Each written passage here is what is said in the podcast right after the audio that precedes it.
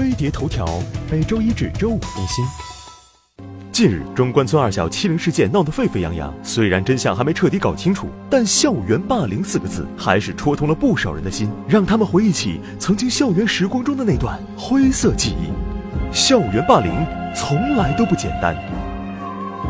校园霸凌之所以令人难忘，就是因为它的后遗症。根据二零一四年美国精神病学杂志的研究表明，童年时遭受的霸凌，其影响可能会从年少时一直持续到中年。受害者除了容易产生自我怀疑、焦虑、抑郁等不良心理反应，还会常常感到恐惧、愤怒、悲伤，甚至出现轻生的念头。不要想着时间能冲淡一切，有的人即使年近半百，也仍然甩不掉当年的阴影。而施暴者也别以为自己就多沾光，他们不仅易怒，生活中把争吵、打架、生气当成家常便饭，还比一般人更具有侵略性和敌意。有时还会创造一个无所不能的假象给自己，一旦受到挫折，假象打破，还会陷入到绝望和恐惧中无法自拔。年少时的霸凌行为，甚至还会为成年后的暴力犯罪埋下伏笔。更可怕的是，校园霸凌的危害，就连旁观者也不能幸免。美国政府关于校园霸凌的科普网站曾做过调查，发现就算是个路人甲，目击过校园霸凌后，也会比其他人更容易吸烟、酗酒、逃课。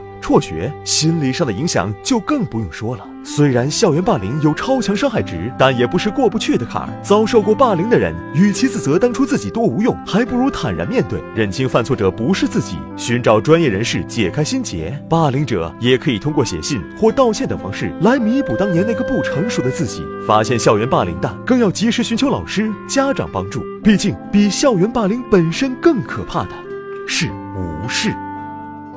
你对于施暴者来说，如果你给他简单的标签化处理，你判定了你就是一个坏孩子，你这样的做法是不当的。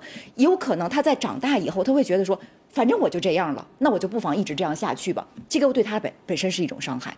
那么对于那些受害者的孩子来说，如果你要不给他及时的心理干预，他有可能一直以来都会在这种逆境当中哈，造成一种心理的阴影。那还有一部分的话，那些旁观者的孩子。你如果不给他一个正确的引导，他有可能会滑向施暴的那一方，也有可能会滑向受害的那一方，所以都是受害者。